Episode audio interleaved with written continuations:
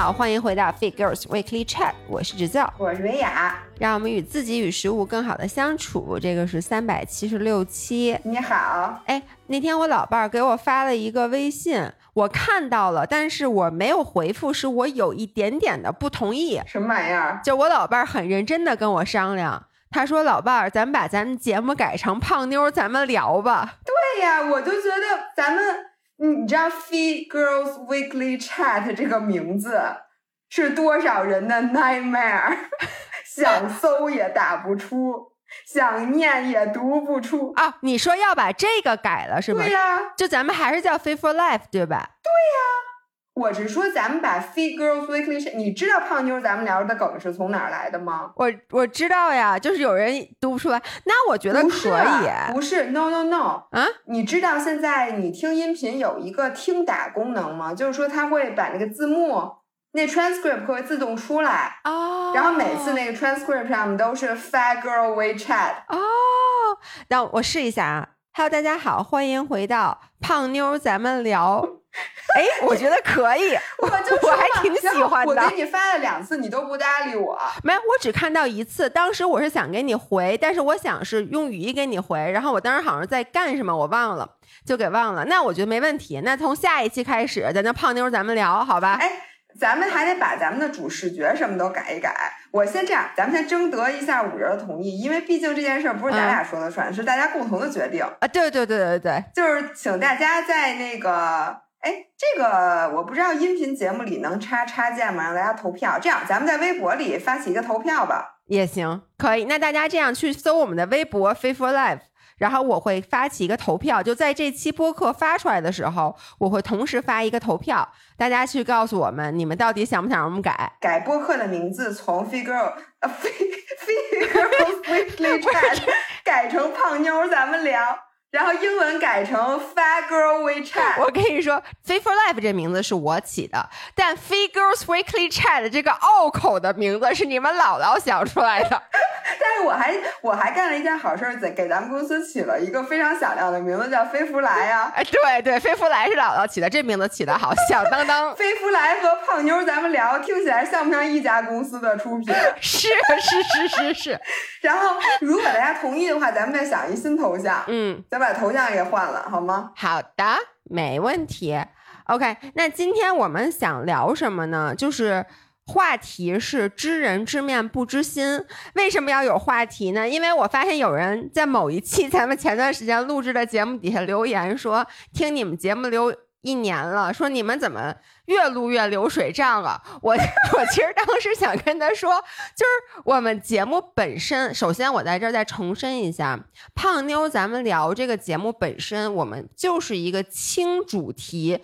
重流水的节目本来就是一个闲聊节目，但是呢，我们也会积极的吸取大家的建议。所以呢，当他说你们为什么没有主题的时候，这期我们就有一个主题。我们今天的主题特别劲爆，叫做知人知面不知心。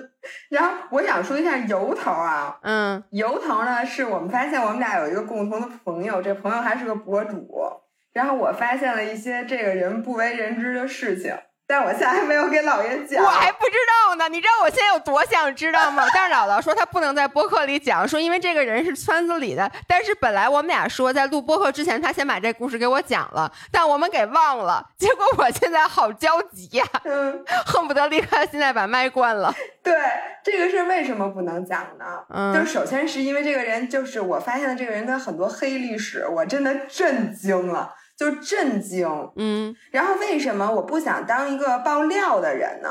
是因为我说话，我现在做人的原则其实就是给所有人留面子、留活路，嗯嗯嗯嗯。然后如果这个人接下来就再犯出什么累累的罪行，我再考虑要不要把这事儿说。但是现在 so far，我觉得他可能已经重新做人了。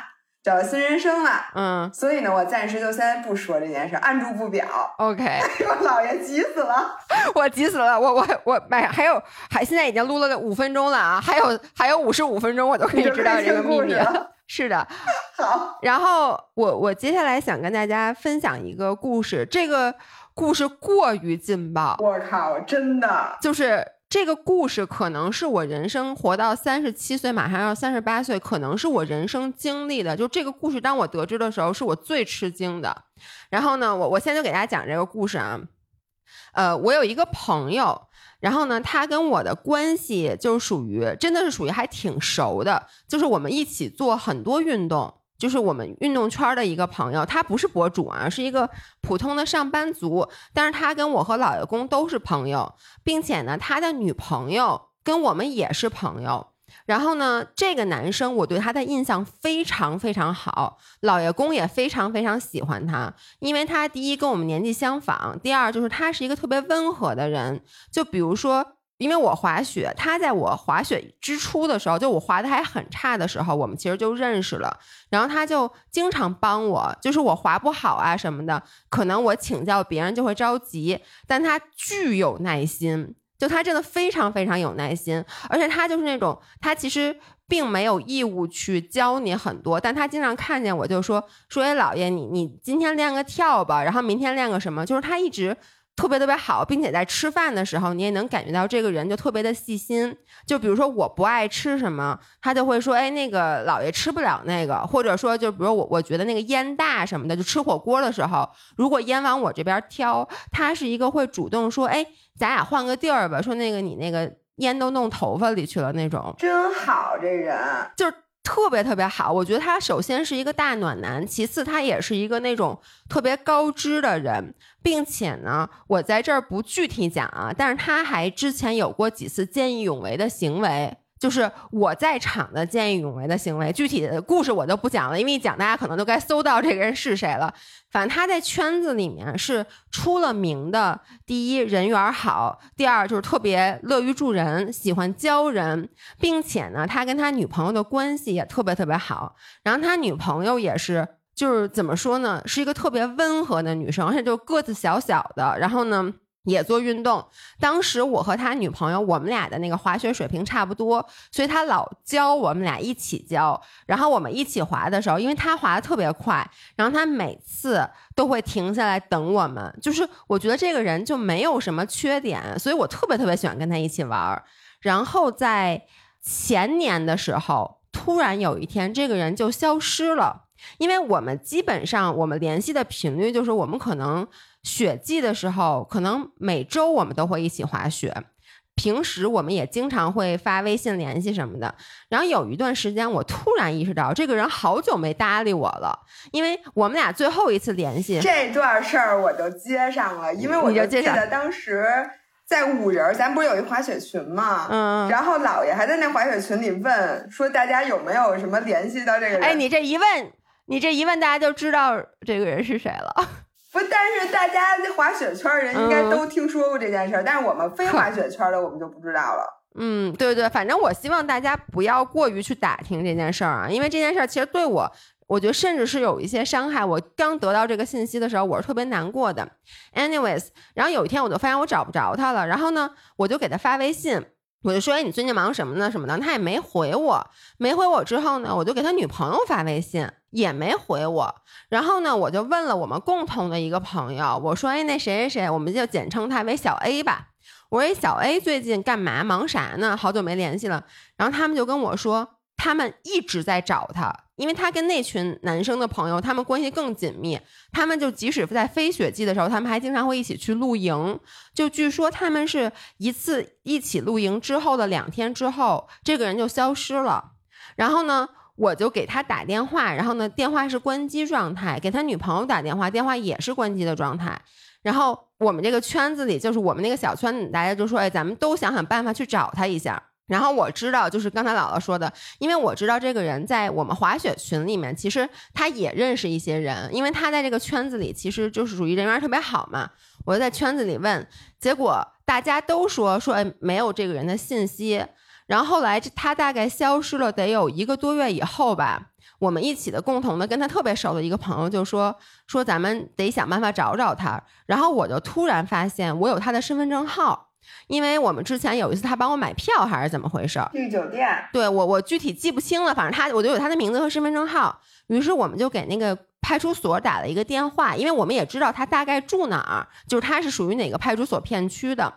然后打这个电话呢，那个我们就说有一个朋友，我们就他那个失踪了，然后我们有点担心他，就想知道他有没有问题，就是有没有出什么事儿。因为当时说实话，我们做过一个特别差的预测，就是因为他跟他女朋友同时失踪了，然后当时我们就觉得不会这俩人就是出车祸了。你你知道你能想到的就是一定两人一起出了一个事故，我想先问你一个问题，嗯。就是你们怎么能确定他们俩肯定是出事儿了，不是就不想理你们呢？因为所有人都联系不到，就是所有人都找不到他们。对，所有人就不是我找不到他，是我们这个圈子里面可能十几号人，就是我们互通了一下，都找不到他，并且我不说了吗？我说我在五人群里问，我说有谁知道他的消息吗？然后有五人说，因为他也滑路冲什么的嘛。说那个圈子里也找不到他哦，行，你接着说，因为一会儿我想说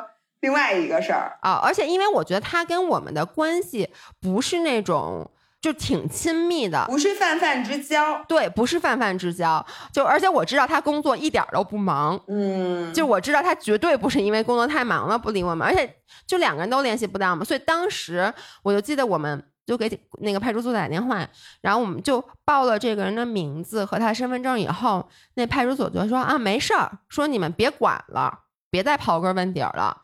然后我们就说说我们有点担心他是不是出了意外什么的。我们说因为我们不知道他的家人是谁，我们说要不要联系家人什么的。然后派出所说你别管了，别管了，就是那种态度还挺生硬的那种，然后就把我们电话挂了。所以这件事就过去了，这是去年的事儿。然后直到今年夏天，我才得到了这个 shocking news，就是，就也是通过我他那个特别好的朋友说，很后来大家才知道，他我这个朋友把他的女朋友给掐死了。我都不知道在这能不能播，能播，能播是吗？我跟你说，你听到这件事儿的时候，应该是咱们去惠州，对吧？上飞机之前，对对对，我上飞机之前得知的这个消息。然后我就记得姥爷在整个飞机上都是张着大嘴，那眼睛就那么瞪着。然后你应该是，就我有点恍惚。对我能理。然后就是你在整个飞机上的那个行为，我现在记得非常清楚。就是你简直就过了一个情绪的过山车。这样，你你先给大家讲讲是怎么回事儿。嗯，就是因为当时我那朋友跟我说的时候，而且你知道他跟我说的时候也不是直接说的，他说我知道那个小 A 怎么了，说问我你想听吗？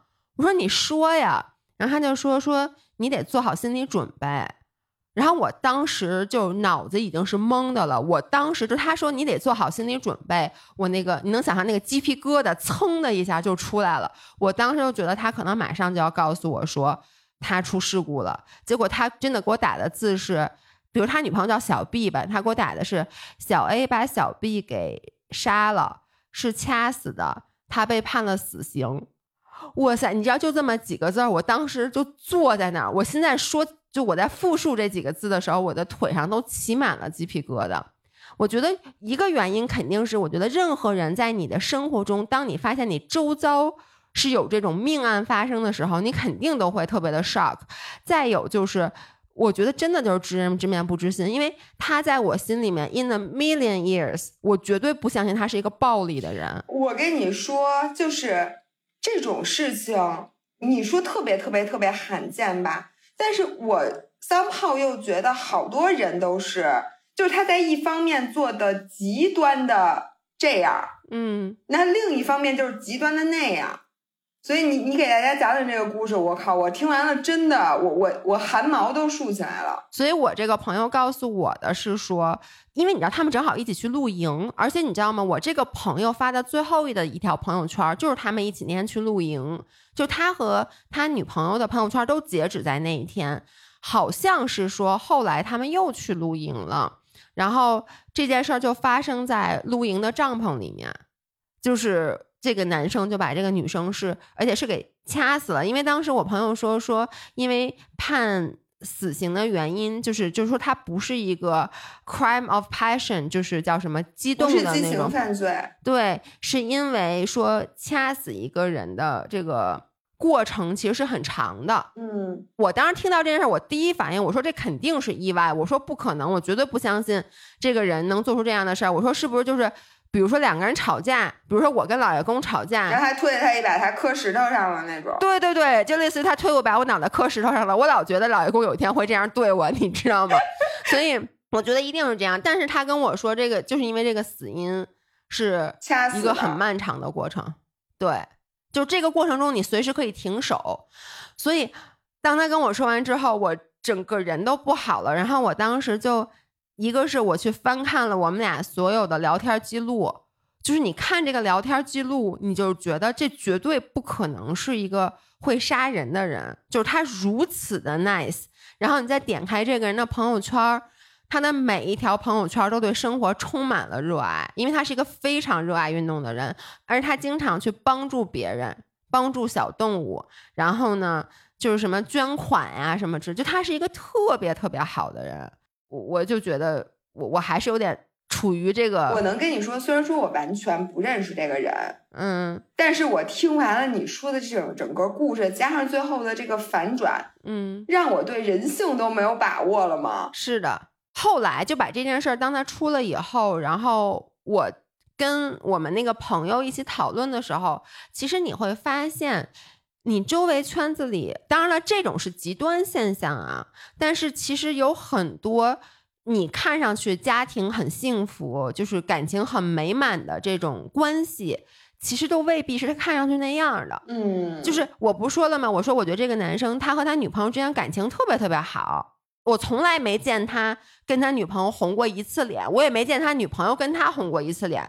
反观我和老爷公在每一次滑雪的时候 都在吵架，每一天都是你们俩脸永远是红的。啊，不是，主要是我，我永远在跟老爷公嘶吼，而且就是我们俩看上去就是那种会产生激烈冲突的人，我经常急了就去打他，但是他们俩就从来，你别说没动过手了，就都没有红过脸，所以这件事儿为什么会对我的冲击这么大？然后后来我就发现。很多的，其实咱们周围都是这样的，因为这周我跟琳琳聊天儿，嗯然后我们俩又发又聊到一件事儿，就是我们一个共同的朋友，一对儿情侣骑车的朋友，然后也是属于就是表面上看上去这两个人的关系特别特别好，感情特别特别美满，然后呢，并且男生对女生一直特别照顾有加，你你能想象就是。你知道老爷公跟我骑车，我给大家讲啊，老爷公跟我骑车，就是上个周末我们一起去骑车，我已经有整整四个月没有碰过我的车了，然后一上来又进山骑，我一开始连变速都不会变，我都忘了怎么变速，怎么上锁了，然后我就跟老爷公说，我说你一会儿别着急走，你等我一下，让我先找一下规律。老爷公说好。然后我一点不夸张。后来琳琳说跟张涵说说，哎你你走吧，说我我陪侯日瑶。然后呢，我真的当时刚把一只脚踩在锁上，另外一只脚就一直上不上那个锁。我在那说啊上不上上不上。这时候老爷公就说好啊，那我去追罗京了。然后老爷公就 嗖的一下就骑走了。你知道我当时在后面特别生气，我真的在后面，因为当时姥姥已经骑出去了，你们都骑走了，只有我和琳琳在后面。我就大喊：“我说张涵，你呀给我等会儿！”他一点儿都没听见。然后你就远远看这个人越来越小，对，啊因为下 next second 张涵已经从后面上来了。对，就是他越来越小这个人，然后他就从此以后一直他就跟着罗京一起骑，就是他们俩用你侬我侬一直在一起骑，就没有理过我。然后最后是琳琳陪我骑的。但是你知道，就这个男生和这个女生，这个男生对他的老婆永远都是陪着他骑，就是。他老婆歇，他一定歇。然后呢，这个女生不管骑多慢，这个男生都陪着，并且这个女生就是我们一起去骑，比如说去骑那叫什么山来着？呃，谭王路，去骑谭王路。然后那个女孩呢，她之前她就说她骑不上去，然后这个男生完全没有逼她，就说你别骑了，说你咱们在底下等着他们，说或者说咱们走着平路过去迎他们，就也没有逼她骑车。就你是不是外在看来觉得这男生对这种特别好？特别好，嗯嗯，但是我想说啊，以我敏感的小心态，我一开始就发现有一点问题。我觉得这个男生有点在 PUA 这个女生，就是我发现他虽然一直陪着这个女生骑，但是呢，他从不鼓励这个女生去突破自己。就是你能理解吗？比如说这女生说：“哎呀，我骑不上去。”这个男生不会说你要不要试着骑一下，甚至这个男生会说：“哎，一会儿那路太难了，你别骑了。”就是看上去好像是他很关心你，但是我觉得，我当时还说呢，我说他为什么都不鼓励他一下？因为这其实没有多难。嗯，但是我就觉得他总是想怎么说呢？替人家做主，我觉得这是一种 PUA，就管着他呗。对，就是管着他，就说：“哎，你你这个你回来吧。”说你这不行，你不行，对，你回来。对。就跟家长管小孩似的，有的男的对，就是夫妻俩有这样的，我见过。对，就是他以对你好、照顾你、担心你为理由，把你控制住，因为这样子你就永远都不会去突破你自己，然后你总会觉得不会突破，你永远都没有办法独立。是，然后这个女生也非常依赖这个男生。然后后来，呃，这段时间我就听到了一些消息，一个是这个女生。就是说，有一次，就是小川跟我们说，其实他跟这个男生的关系并不像大家看上去那么好。就其实这个男生是暴力的哦，家暴。对，然后并且他们其实有过很多次要离婚，就完就你知道，大街上看起来觉得这俩人就是甜蜜的情侣，但其实他们俩之间很多很多问题，并且这个男生是暴力的，且这个男生。干了一件事儿，我不知道他是出于什么心态说的这句话啊。就这个女生，我不知道她是不想要孩子也好，还是她就怀不了孕。这个男生想要孩子，然后他会在群里面，就群呢一个不大不小的群里面去说这个女生说，反正她是下不了蛋的鸡啊。就是你知道有多么不尊重吗？就是。我知道这句话以后，我整个人我噌的一下，我那火就上来了。天呐，就是你知道他平时表现的那种特别温文尔雅，特别那个什么，但他有一次好像是他们俩是吵架还是怎么说，他当时急了就说了这么一句话。哎，我现在觉得这男生的行为真的挺典型的，因为有的男生他对你很好，是平权的好，嗯，就是。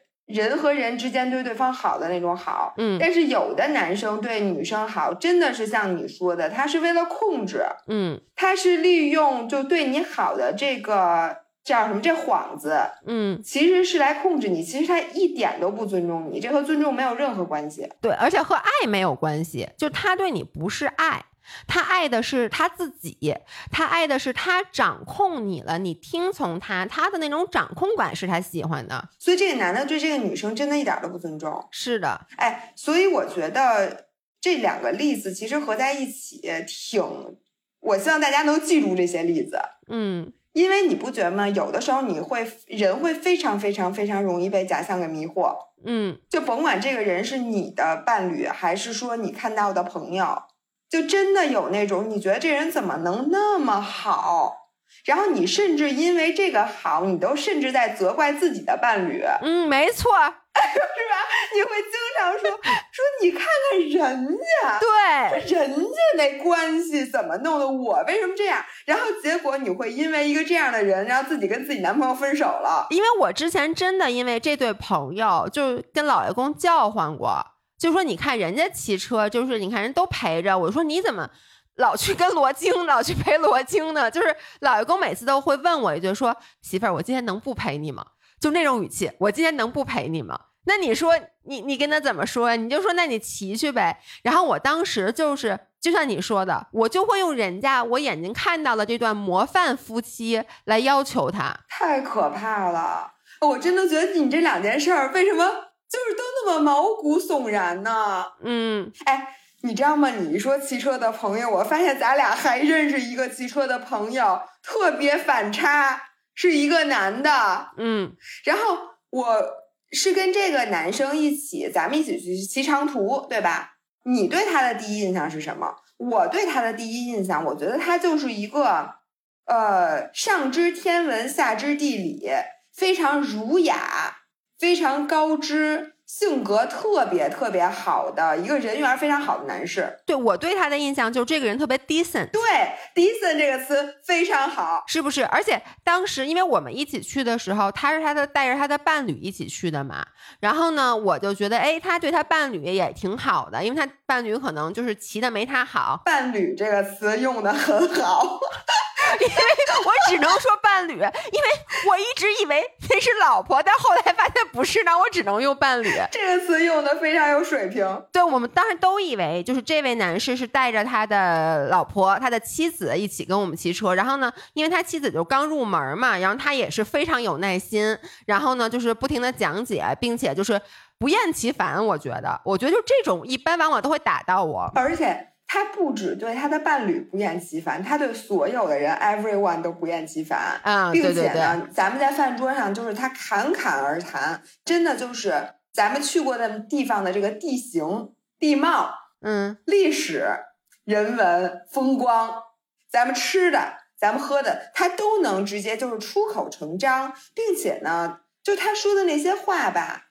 就让我都觉得频频点头，是我觉得我学到了很多东西。对，说实话，我当时就觉得，当然我不是对人家有非分之想啊，嗯，我当时说和这样的人在一起，非常的幸福。对，就我觉得他是一个非常优质的伴侣。是，而且我我想补充一点，就是为什么刚才用 decent 这个词来形容这位男士，让我也觉得非常，就他让我的感觉非常舒服，因为你知道，就是呃，陌生的。男生和女生在一起吧，就是会有一些男性吧，他会一直散发出一种让女生不太舒服的感觉，就是 ego 过大，对，ego 过大，或者有的时候，我不是说他性骚扰，但你知道，有的男士他就是会散发一种那种 flirt 气息，那种，对，就跟你调情啊，或者动不动就想调侃你两句的那种。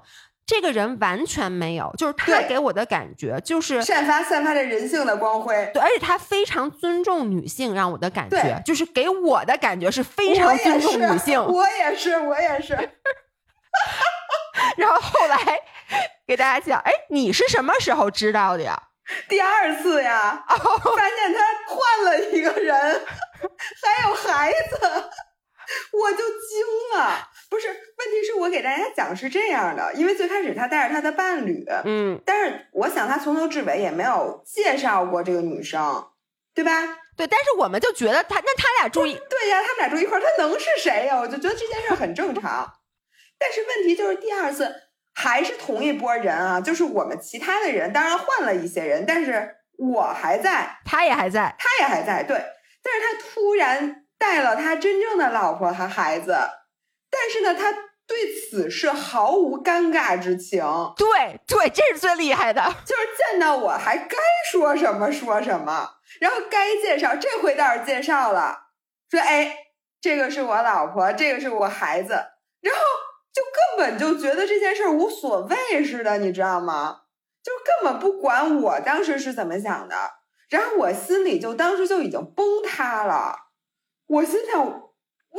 怎么回事？那他不是 那，你懂吗？而且主要我们在上一次的时候，因为不知道他的伴侣的真实的身份，其实我们跟他的伴侣已经挺熟的了，就是我们跟他的伴侣关系处的不错，我们就一直觉得这是他太太。我当时还跟他那个伴侣说：“我说，哎呦，我说那谁谁谁可真不错。我说你看他又会这个，又会那个，又会那个。我我就是。”你知道吗？我都跟他说这个了，然后第二次给我来一这个，并且呢，我的尴尬我一点都不能表现出来，因为他带着孩子去的。嗯，那你当着人家的女儿，你能调侃他吗？你不可能吧？嗯，你能戳穿他吗？你不可能吧？因为孩子都在了，你能说啥？你只能默默的接受这一切。然后这个是第一点，就让我觉得对这个人就直接跌落神坛。我当时心里想的就是 WTF，满脑子问号那种。嗯，然后我就决定不行，那我就不能再搭理这个人了。就是我不能接受看他，我也不能接受听他说话。但是又发生了一件事儿，我之前不是还跟你说，我说我觉得他脾气特别好，对吧？嗯，对啊，我这事儿不知道，你不知道是吧？他脾气就是特别好啊，对吧？你他脾气多好呀，是不是？你能想象他对他女儿有多凶吗？啊，就是这件事儿，可能是我不该知道的。是我们当时有一晚上是住在帐篷里的，嗯，然后呢，你知道吗？帐篷和帐篷之间基本上没有什么隔音的。然后那天呢，应该是所有的人早上都去吃早饭了，但是我呢，当时是回到屋里来换衣服，然后我又特别冷，所以我在屋里就把那个帐篷全拉上，就在屋里换衣服，也没有多大动静。然后呢，他们一家子就住在我们家隔壁的那个帐篷，嗯。然后我就听他在和他的老婆孩子在 argue，然后这时候就突然我就听见这个男的暴怒，然后就跟他女儿说的那个话，我都完全不能相信是他说的，就是那种干嘛吃啊，就是你他妈就是他各种蹦脏字儿，而且嗯，然后就那个嗓音，那个说话之凶，之不近人情，就是不但这不像他说的，这都不像任何一个当爸爸的人说的，完全不像一个爸爸对孩子能说出来的话。我觉得能用恶毒来形容，天哪，我我这一趴我不知道，而且他说话的那个语气，你完全听不出来这个人有任何的教养，你知道吗？因为我觉得我不可能跟任何一个人那么嚷嚷，这是我不可能做得到的。嗯，所以你知道，我当时听完那个之后，我都不敢出帐篷。天呐，所以。本来说骑完车说回北京，大家要继续联系，连然后后来不个屁，联。简直了！哎我刚才听你说的时候，你知道我在想一件什么事儿吗？就是很多时候，就比如刚才像我说的第一个例子、第二个例子和你刚刚举的这个例子，都是说这些情侣或者说这些夫妻在外人面前是一种特别和谐的、特别恩爱的这么一个表现。那我觉得至少这个女方知道不是这样的，但是这个女方愿意配合这个男生去演这些戏。你能理解我的意思吗？就是比如说，像我说的第二个，我们骑车那个女生，她其实就她知道她老公是有暴力的，她知道她老公是不好的，是有各种问题的。但是其实，在她跟我们不太熟的时候，她其实在外面一直在配合她老公扮演这种两个人感情恩恩爱爱的这种样子。所以我们会有一种知人知面不知心的感觉，是因为我们觉得看上去很好。那我就在想啊，其实以后，比如说作为女生，我觉得有一个保护自己的方式，就是我们其实不能这么配合他去扮演这种所谓的恩爱的角色。就这不是在保护你们俩之间的关系，反而我觉得这个会把你置于危险当中。比如说像我，我还有另外一个我我的朋友，我之前也讲过，就是他一直被家暴。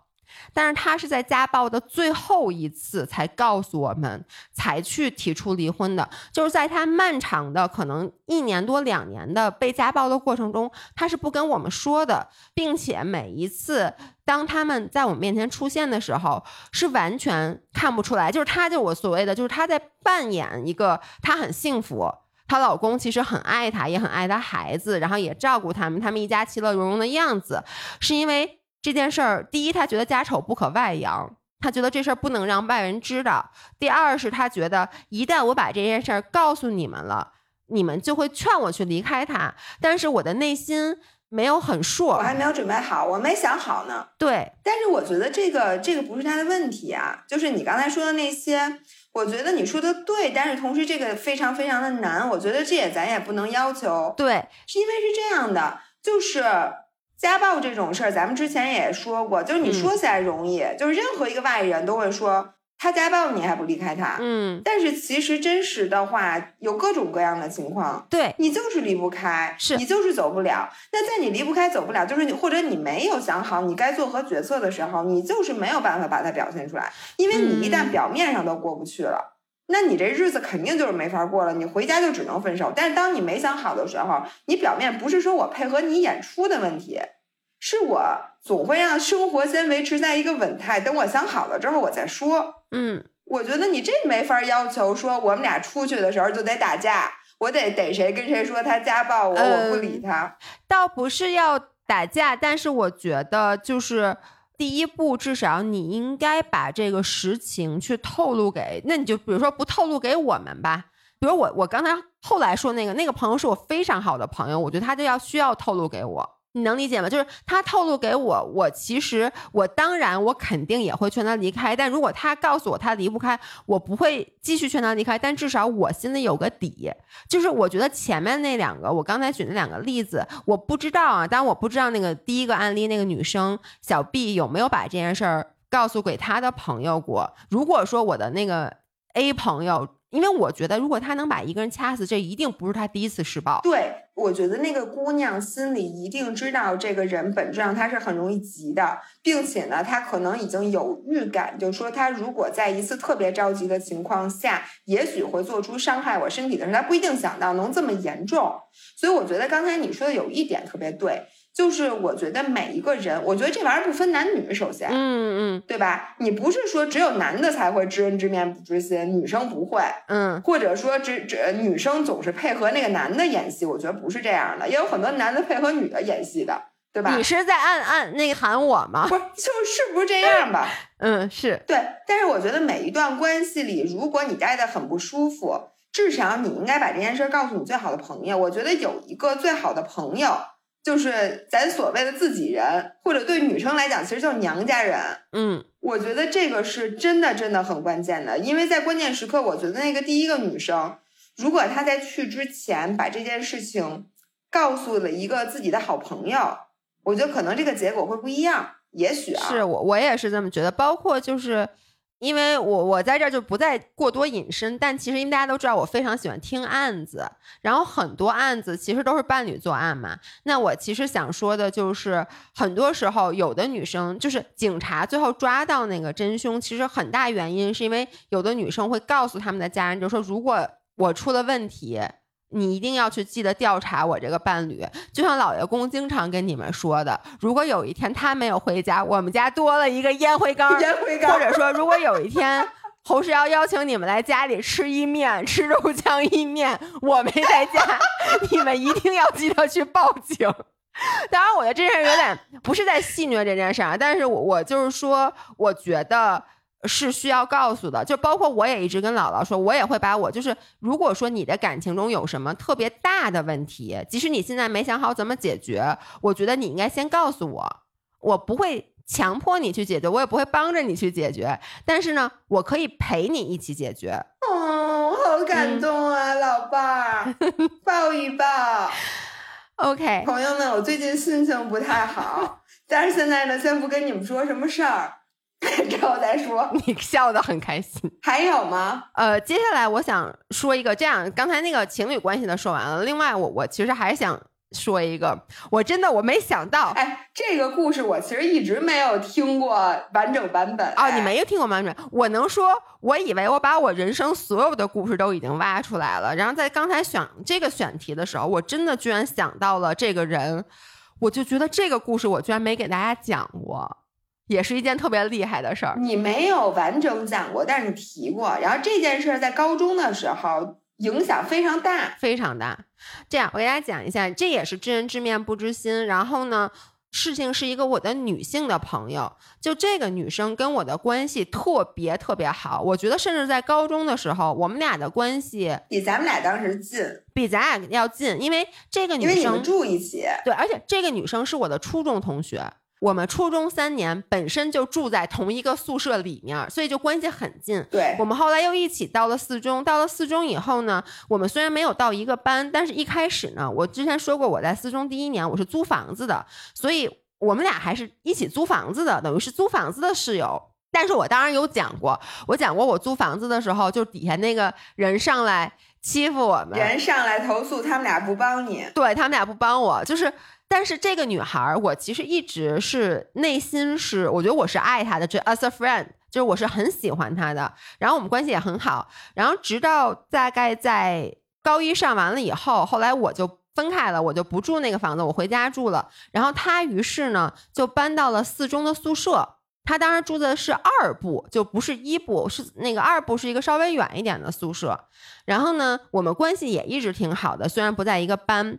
后来因为我在高一的时候跟她住一个宿舍，所以我跟他们班的很多同学都特别好。就是我跟他们班的女生，就跟我跟姥姥一样，就是我跟姥姥不是一个班的。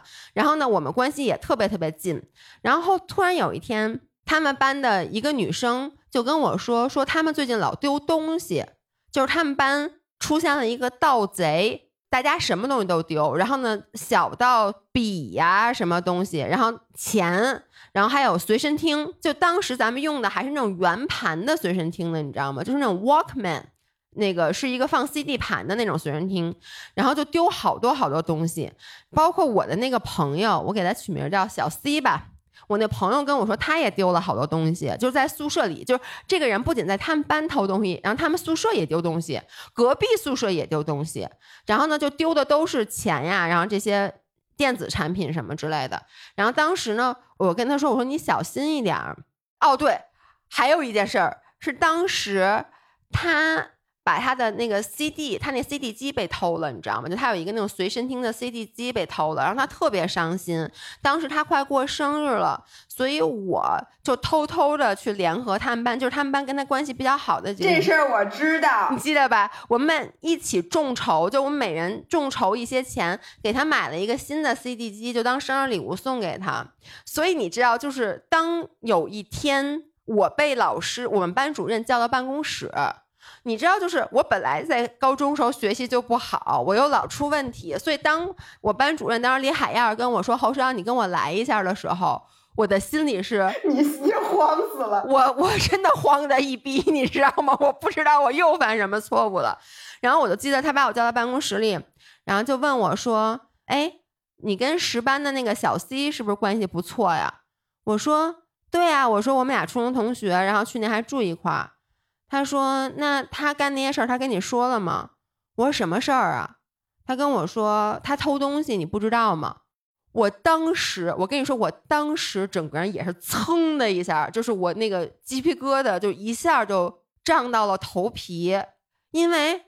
我真的从来没有想到，就是因为他们班丢东西，包括他们宿舍丢东西，从始至终每一件细节我都知道，因为我天天跟他们厮混在一起，而且我见到了他丢了随身听，他有多伤心，就我无法想象是他偷的。不是，那随身听是谁偷的呀？他偷的自己的，你能理解吗？就一个宿舍里就八个人，七个人都丢东西，你不丢东西，我问你是谁偷的呀？哦。哎，所以他不仅随身听没丢，你还给他买了一个新随身听。对，天哪！你你才明白这个道理是吗？就包括他在班里也丢钱。不是，我还想着，我说那还有一个贼偷了不是张维雅，还有一个贼赢了。听懂了，听懂。天哪！就是我能说，我绝对。Not in a million years，我能想到这件事儿，因为第一就是我跟这个女生关系很好，第二我我现在想介绍这个女生的背景，因为我们俩是一个初中的，她是我们初中的班长，就是初中一入学的时候，她是班里学习最好的那个，然后我一直就很，我也不是敬仰她，但是我一直挺 look up to her 的，有几个原因。第一，就是因为他比我们都洋气，就他在上初中之前，他们家就巨有钱。你知道，像咱们小时候那个时候，他就在赛特买衣服，就是那种特别特别有钱那种的。我到现在都没进过赛特，我也是，我只在赛特底下。咱俩在赛特吃过麻辣烫，好像底下。那赛特外头好吗？那不是赛特里头。啊，对对对。反正就是，你这好意思说吗？你，我还在赛特坐过地铁呢。就是他见过好多我们都没见过的东西。就是在我们认识他之前，就你看我初一认识他的时候，他已经出过国了。所以那个时候我印象很深，就晚上宿舍一熄灯，他就会给我们讲很多。他的所见所闻，因为他从小上的就是私立学校。那个时候，在我小时候，我上私立的时候都已经算是非常非常少的。你更何况那个时候他已经上了六年的私立小学了，所以他见过很多不一样的东西。包括我看的第一本言情小说，我第一次听 Britney Spears，第一次知道蔡依林，都是他给我们安利的。还有萧亚轩，就他属于是那种他知道好多好多事儿，就让他学习又好，就我觉得他小时候就很完美。然后当然了，到后来就是在初中的后来，大家就会发现他也有时候会撒一些小谎，但是没有人会特别介意。但是我从来没有想过他会在高中的时候去，因为在四中，说实话，偷窃是一个非常罕见的事儿。我觉得，因为大部分四中孩子都是挺老实的。而且你说咱有什么可 偷的呀？就是随身听啊。嗯，对，那这真是太少见了。对，所以后来我就这件事儿也是我缓了很久，而且我能说，我其实特别遗憾，我当时是又难过又愤怒，因为我觉得他就我还凑钱给他买随身听，我觉得他就是欺骗了我。我觉得是的，你哭了吗？我哭了呀，我当时在办公室我就哭了。哎，我记得你后来跟我说过这，因为你凑钱买随身听这件事儿，我印象特别深。你是还问过我，还是我也凑了呀？我不知道，反正这事儿我真知道。我就记得当时就是所有认识他的人，我都去凑了钱给他买那个随身听。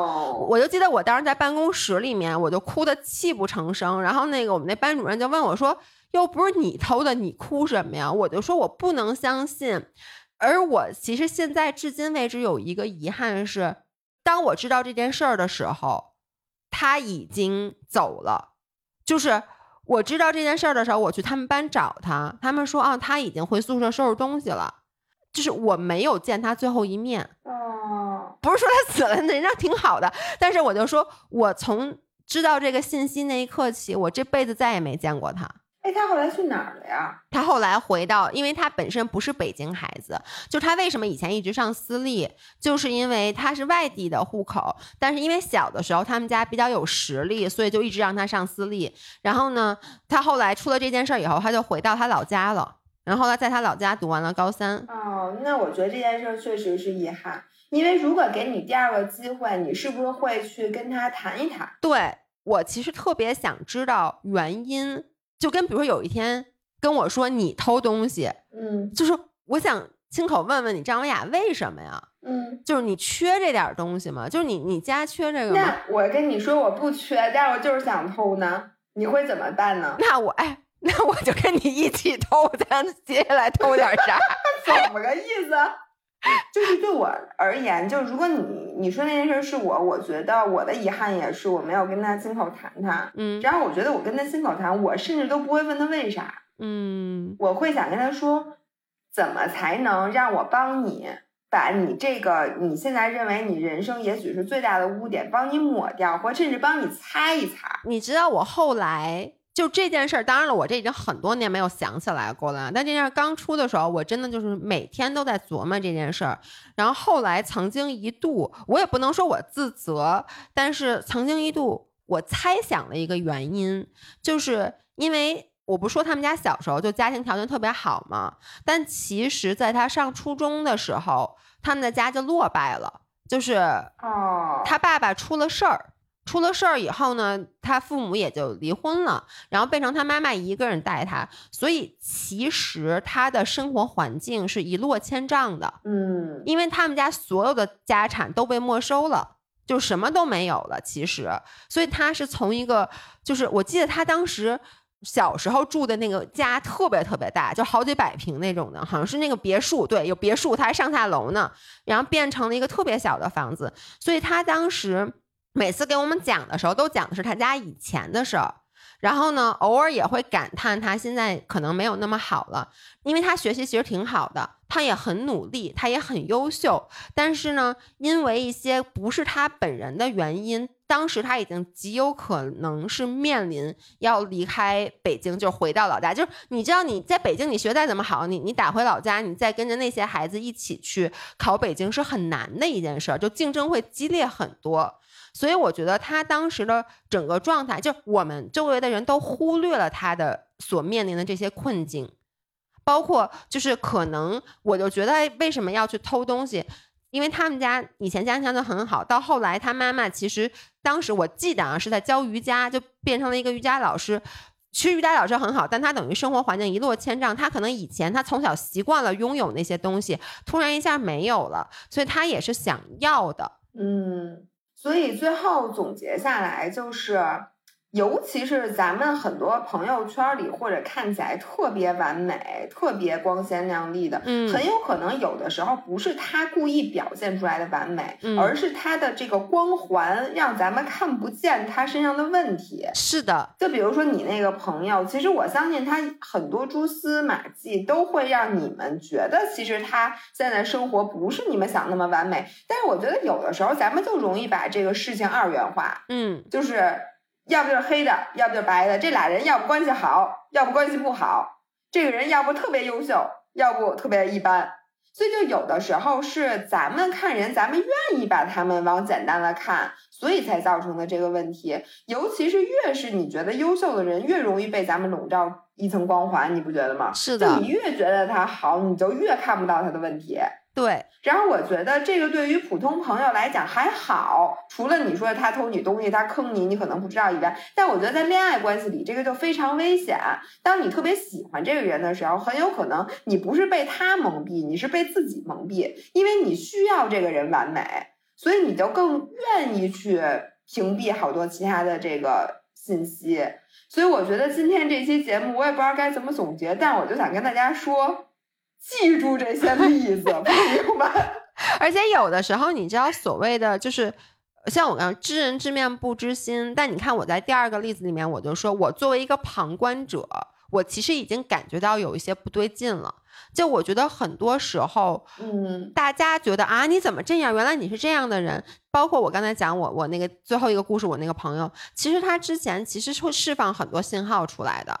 只是你有没有去观察到？你有没有去留心这些信号？好吧，回去自己好好反思一下。然后，哦天哪，我不想想，好可怕！今天的这一期好可怕。本来本来开头不是说说咱俩知人知面不知心吗？你必须要把你刚才给我说的那句话说一遍。哦，对，因为姥爷最开始说呀，咱俩讲了这么多不好的例子，有没有好的？嗯，就知人知面不知心，然后那个。你就这人看起来特次，但其实人特好，嗯，对吧？然后我想半天 没想出来，想到的是不是好不好的问题啊？是我和姥爷。今天我还跟一朋友聊天呢，就那个人也说我看起来的样子和我本人的反差特别大，嗯。然后我突然想到，其实同理还有你啊，就是我和姥爷站一块儿，所有人都觉得姥爷是那个更强壮。更 tough，嗯，更有力量，更可以操控别人的那个人，对吗？对，觉得我就是一小鸡子，然后呢也没什么劲儿，特别软。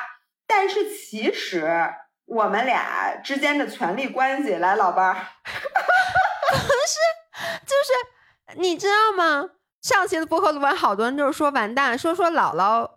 好辛苦啊！什么一直要讨好老爷？什么在这段关系里，他没有讨好我，就是我觉得在这段关系里，真正我特别叫什么可怜。我刚用的什么词？可怜巴巴的每天。我想说的，其实老爷才是那个，我觉得就是无微不至的呵护我的感情，然后呢，为这段感情里面就是抹平了各种边边角角。就是你真的是一个就是。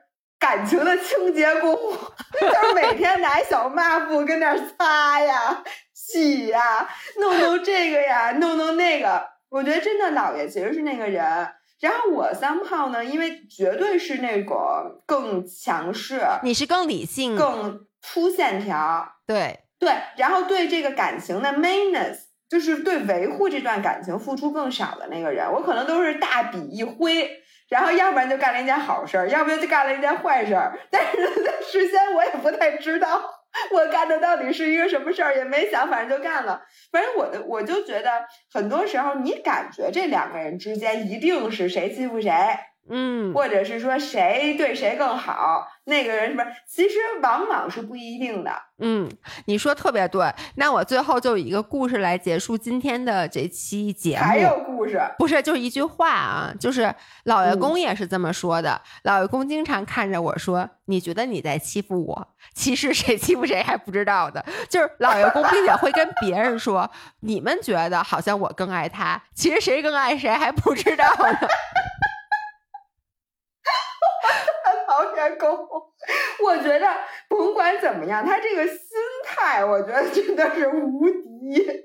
而且我跟大家说实话啊，就老爷公真的，老爷公总是跟我周围的朋友说说，你别看他老在外面跟我这么急，其实他这都是特别爱我的一种表现。其实他更爱我，这绝对不是我 PUA 他的，我 never 给他这么洗过脑，这是他自己不知道从哪儿冒出来的。我觉得这个就是自己给自己洗脑，这个能力太重要了。我跟你讲，对，只要他觉得你爱他，那你就是爱他，甭是管你呀爱不爱他，都爱他。所以大家不要老听节目，觉得我老欺负他，知人知面不知心，将来谁把谁做成烟灰缸还不知道呢。如果有一天，没关系，我不抽烟，老伴儿。对，如果有一天我大家发现我没录播客，然后老爷公开始抽烟了，然后请在我们家找一个烟灰缸 好吧。好吧？那这一期就是纯粹就是一个故事会节目，希望大家喜欢。然后，如果大家有什么劲爆的、想爆料的、知人知面不知心的事儿，请大家给我们微博私信。对，然后咱们下回再录一期。好的，那我们今天到这里，好的，那今天就到这儿，拜拜。拜拜。